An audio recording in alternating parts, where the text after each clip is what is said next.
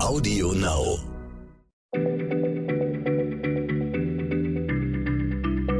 Schneller Schlau, der kurze Wissenspodcast von PM.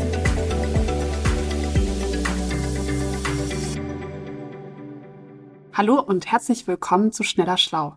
Ich bin Stella Schalamon und spreche heute mit Martin Scheufens. Wir arbeiten beide in der Redaktion von PM. Martin, du hast Physik studiert.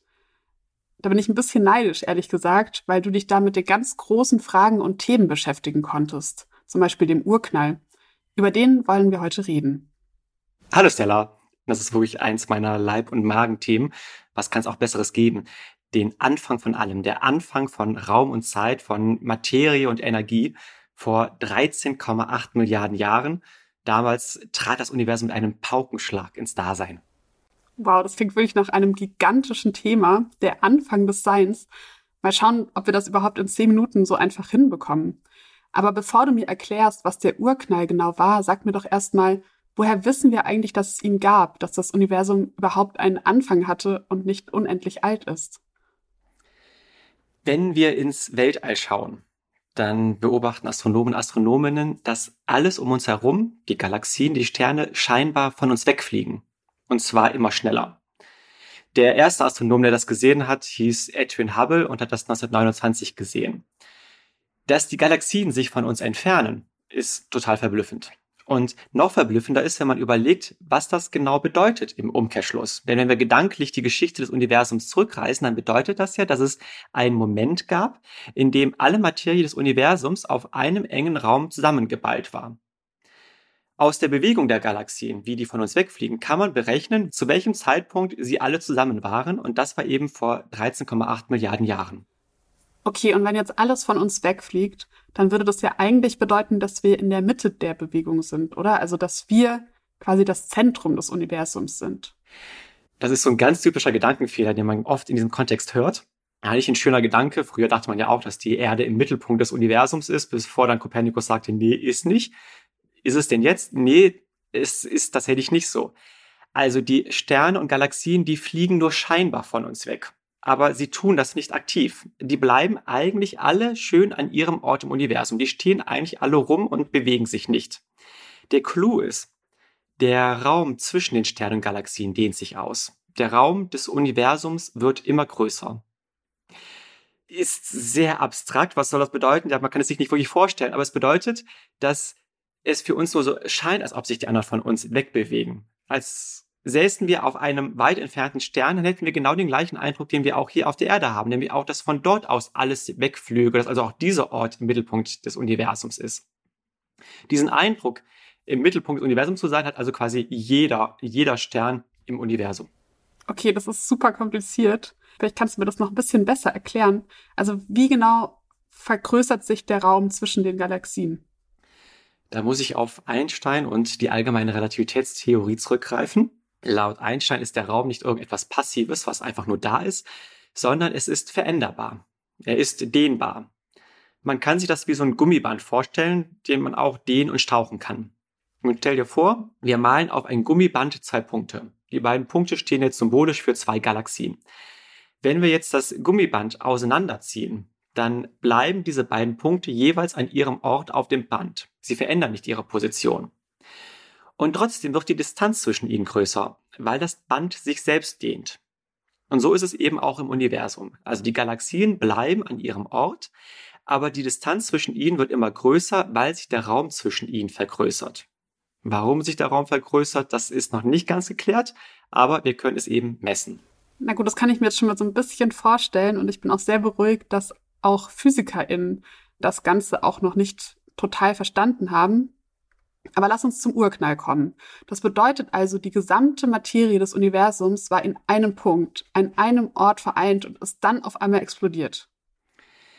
Ja, nee, das Bild ist auch nicht so ganz richtig. Also es ist wirklich schwer, sich den Urknall vorzustellen. Also ich glaube auch nicht, dass es irgendein Physiker oder eine Physikerin gibt, die sich wirklich vorstellen kann. Was ist in dieser Beschreibung, die du gerade gemacht hast, so ein bisschen schief? Also erst einmal es gab damals noch keine Materie, alles war noch Energie. Später hat sich aus der Energie erst die Materie gebildet. Das ist eher ein kleines Ding. Aber diese Energie, die war nicht an einem Ort. sondern es war so, dass alle Orte des Universums dicht zusammengepackt waren, so dass sich auch die Energie eben dicht zusammentummelte. Die meisten Menschen stellen sich den Urknall falsch vor, so wie eine Explosion. So, dass es erstmal alles dunkel ist und dann flammt an einer Stelle ein Licht auf und von dieser Stelle aus breitet sich dann das Licht wie eine Explosion in alle Richtungen aus. Aber diese Vorstellung ist schief, sie ist falsch. Sie setzt voraus, dass die Person, die das betrachtet, von außen auf den Urknall blickt. Aber es gab kein Außen, kein Außerhalb des Urknalls. Im Urknall war der gesamte Raum des Universums extrem dicht zusammengepackt und hat sich dann ausgebreitet, quasi aufgefaltet. Hätte man den Urknall beobachten können, man hätte immer mittendrin gestanden, in diesem sich selbst ausbreitenden Raum. Insofern gab es nicht den einen Ort, an dem der Urknall stattgefunden hat. Man könnte also jetzt nicht durchs Universum spazieren und sagen, hier ist es passiert, sondern der Urknall hat überall stattgefunden. An jedem Ort im Universum. Also wirklich an jedem Ort. Zum Beispiel jetzt auch hier, wo ich gerade sitze und den Podcast aufnehme. Ja, auch da, wo du gerade sitzt, auch da hat der Urknall stattgefunden. Und an all den Orten, wo unsere ZuhörerInnen gerade sind und unseren Podcast gerade hören, auch da hat der Urknall stattgefunden. Alle Orte waren eben so eng zusammengepackt, dass die Energie auch sehr eng zusammengepackt war. Und der Urknall beginnt dann eben damit, dass im ersten Augenblick der Raum sich extrem schnell vergrößert, sodass die Energie immer mehr Platz hat und nicht mehr so eng zusammengepresst ist. Also das ist wirklich schon eine sehr verrückte Vorstellung, dass hier, wo ich sitze, dort, wo du sitzt, dort, wo alle zuhören, dass dort überall der Urknall stattgefunden hat. Ich sehe das ja jetzt hier ähm, dem Raum gar nicht an. Nee, man sieht es dem Raum nicht an. Aber man kann trotzdem noch etwas sehen von diesem Urknall. Und zwar, wenn man weit ins Weltall schaut, dann sieht man ein Nachglühen des Urknalls. Das ist die kosmische Hintergrundstrahlung. Okay, das ist jetzt schon wieder ein neuer Begriff. Was ist denn diese kosmische Hintergrundstrahlung? Wenn man ins Universum blickt, dann blickt man in die Vergangenheit. Das Licht, das uns von Galaxien erreicht, das ist teils Milliarden Jahre unterwegs. Je tiefer wir in das Universum blicken, umso frühere Zeiten sehen wir. Nun sieht man überall, wo man hinguckt, in allen Richtungen, ganz tief als alles andere noch eine ganz schwache Strahlung, quasi das hinterste, was wir sehen können, das älteste, was wir sehen können. Und diese Strahlung ist das älteste Licht, das, das kurz nach dem Urknall entstanden ist. Das ist entstanden 380.000 Jahre nach dem Urknall. Jetzt sagst du vielleicht, okay, das 380.000 ist jetzt nicht so kurz nach dem Urknall, aber für Astronomen ist das echt ein Wimpernschlag nach dem Urknall. Tiefer kann man nicht blicken, weil das Universum erst zu diesem Zeitpunkt ähm, durchsichtig wurde. Vorher war das Universum noch so dicht gepackt, dass kein Licht hindurchgekommen ist, aber dann hat es sich auf einmal so weit ausgebreitet und auch die Energie hat das Licht durchgelassen, dass dann man zum ersten Mal Licht sehen konnte. Und das sehen wir eben immer noch als ein Nachglühen. Okay, also man kann das Nachglühen des Urknalls bis heute sogar beobachten. Wow. Dass der Urknall existiert hat, das habe ich jetzt verstanden, das gilt als ziemlich gesichert. Aber das führt mich auch zu meiner nächsten Frage. Was war denn vor dem Urknall? Eine sehr gute Frage, die auch gerne PhysikerInnen beantwortet hätten. Die simpelste Antwort wäre, die Frage macht keinen Sinn. Denn es gab vor dem Urknall gar keine Zeit. Wenn nämlich Raum und Energie so eng zusammengefaltet sind wie beim Urknall, dann hat das auch Einfluss auf die Zeit, auf darauf, wie schnell die Zeit vergeht. Nämlich wenn sie so eng zusammengepackt ist, dann steht sie still. Erst als sich Raum und Energie im Urknall ausgebreitet haben, begann die Zeit zu fließen. Demnach sagen wir eben auch, dass der Urknall der allererste Augenblick des Universums war. Da begann die Zeit. Man hätte also gar nicht vor dem Urknall dastehen können und so einen Countdown runterzählen können. 10, 9, 8, 7, bis dann der Urknall passiert. Denn es gab zumindest nach der simpelsten Theorie gar keine Zeit davor. Können wir uns nicht vorstellen, die Vorstellungskraft sträubt sich dagegen, aber die Mathematik und die Relativitätstheorie sagen eben, dass es eben keinen davor gab. Wenn man sich auf diese Position bezieht, dann macht eben die Frage nach dem davor gar keinen Sinn. Es gab nichts davor. Die ganze Physik, die wir eben heutzutage haben, die ist gar nicht dafür gemacht, ein davor zu beschreiben, zu erklären, was davor gewesen sein könnte. Inklusive eben der Relativitätstheorie. Sie kann auch keinen davor erklären. Das bedeutet aber nicht, dass es keinen davor gab. Vielleicht gibt es eine bessere Physik, die das erklären könnte. Und es gibt deswegen zumindest ein paar Ansätze, ein paar Überlegungen, was in diesem davor gewesen sein könnte. Kannst du uns ein paar von diesen Theorien oder einfach mal eine Theorie nennen, was vor dem Urknall gewesen sein könnte? Also eine Theorie, die ganz oft erzählt wird, ist die, dass es vielleicht vorher schon ein Universum gab. Und dass dieses dann kollabiert ist, zusammengestürzt ist zu einem kleinen festen Haufen und dass aus diesem kleinen festen Haufen dann eben unser Universum sich neu gebildet hat.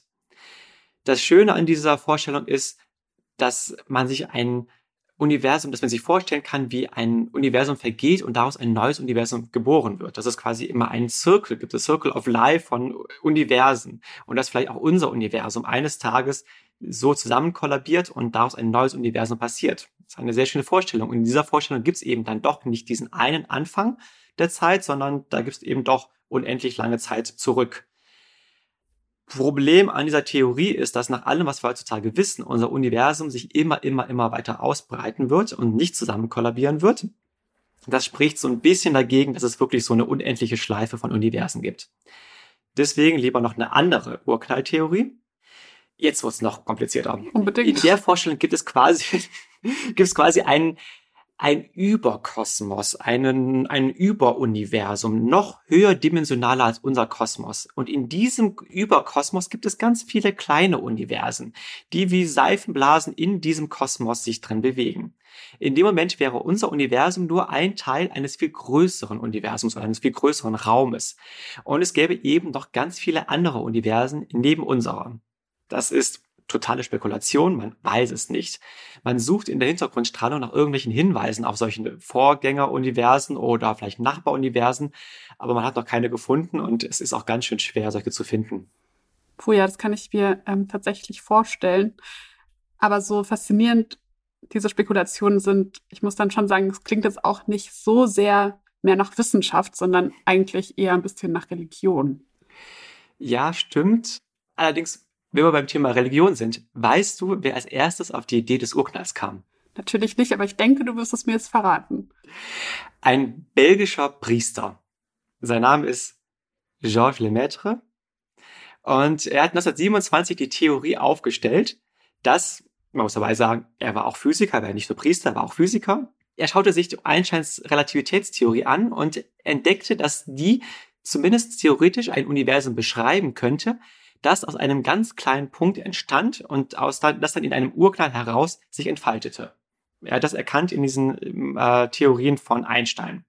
Erst später kam dann Hubble und hat dann eben diese Hinweise auf diese auseinanderfliegenden äh, Galaxien entdeckt, was dann eine, zumindest ein erster Hinweis war, dass Lemaitre gar nicht Unrecht hatte. Einer der ersten Fans der Urknalltheorie war dann tatsächlich Papst Pius XII. Der meinte 1951, dass der Urknall so fantastisch zur biblischen Schöpfungsgeschichte passt. Da heißt es, und Gott sprach, es werde Licht und es ward Licht. Er meinte, das passt doch perfekt zum Urknall. Allerdings, die Urknalltheorie war am Anfang gar nicht so beliebt in der Wissenschaft, auch unter anderem aufgrund solcher religiösen, prominenter Unterstützer. Ganz viele Forschende hielten die Theorie für Unfug. Also diese Idee, dass es einen Anfang gab, einen Anfang der Zeit gab und dass es eben dass das Universum nicht unendlich alt ist, das klang für die ganz schön nach Metaphysik und das wollten die nicht haben. Die Vorstellung, dass das Universum eben so einem großen Knall mit einem Big Bang begonnen hat, fanden die so irre, dass sie dieses Wort Big Bang erfunden haben und damit quasi die Theorie beleidigen wollten, die diskreditiert haben. Also stammt eigentlich von Gegnern der Urknalltheorie, der Begriff Big Bang. Erst als die kosmische Hintergrundstrahlung 1964 nachgewiesen wurde, da setzte sich die Erkenntnis durch in der Physik, dass der Urknall tatsächlich existiert hat. Lustig, das merke ich mir auf jeden Fall, dass Big Bang eigentlich eine Beleidigung gewesen war. Heute ist es ja der gängige englische Begriff für den Urknall. Vielen Dank, Martin. Und Ihnen, liebe ZuhörerInnen, alles Gute und bis zum nächsten Mal. Tschüss. Schneller Schlau, der kurze Wissenspodcast von PM.